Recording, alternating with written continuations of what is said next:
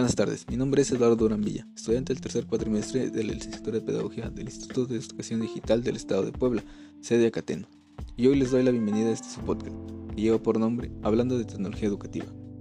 Y espero que les resulte entretenido y a la vez les sea de utilidad la información aquí expuesta. Entonces, comenzamos.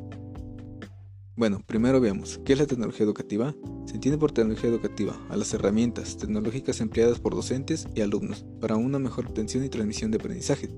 Comprenden hardware y software, tales como computadoras, televisiones, celulares, tabletas, etc. Programas informáticos como las MOOC, plataformas MLS, redes sociales, Internet, las TAT y las TIT, y en general todo aquel dispositivo digital que sea de utilidad para el proceso de adquisición y o transmisión de enseñanza, que utilizan tanto los docentes como el alumnado. Bien, ahora hablaremos un poco de cómo la tecnología se fue adentrando al mundo de la educación y cada vez fue adquiriendo una mayor relevancia hasta que se volvió indispensable e inevitable el hacer uso de esta en materia educativa.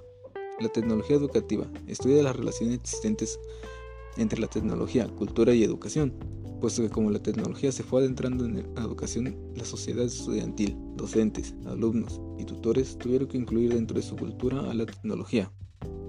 En los años 50 y 60, la radio, el cine y la televisión obtuvieron una difusión de impacto social, que tenía por objetivo mejorar los procesos de enseñanza y aprendizaje.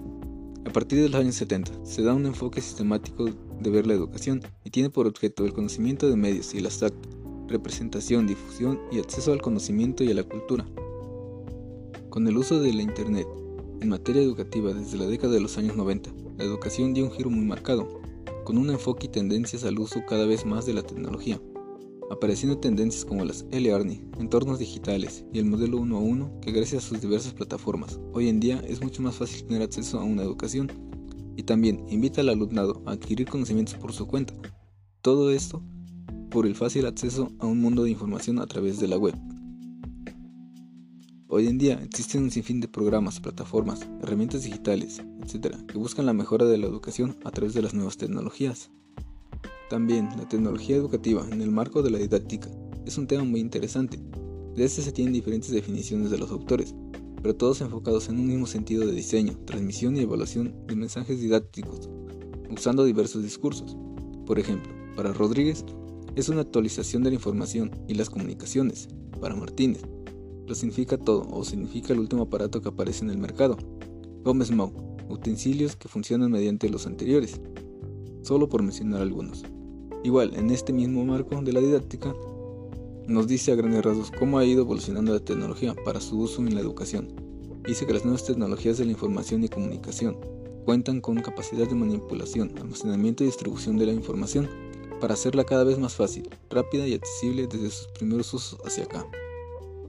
Se dice que sus primeros usos fueron en el mundo militar en la Segunda Guerra Mundial en la década de los 40, que fue utilizada para la comunicación e instrucción de los soldados, Posteriormente, Skinner, en 1950, hace su primera transmisión educativa para alumnos de una universidad.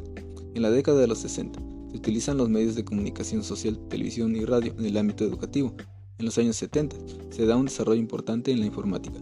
Para los años 80 se crean soportes informáticos y audiovisuales, para que finalmente, a partir de los años 90, con el uso del Internet y las nuevas tecnologías, se dice que comienza la era digital en materia de la educación.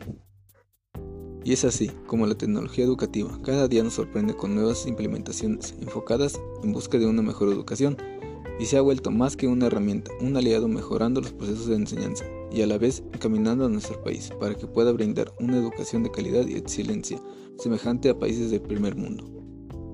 Bueno, de mi parte sería todo y espero que esta información haya sido de su agrado. Despide de ustedes, Eduardo Durán Villa, agradeciéndoles el favor de su atención e invitándolos a que me escuchen en un próximo capítulo. Gracias.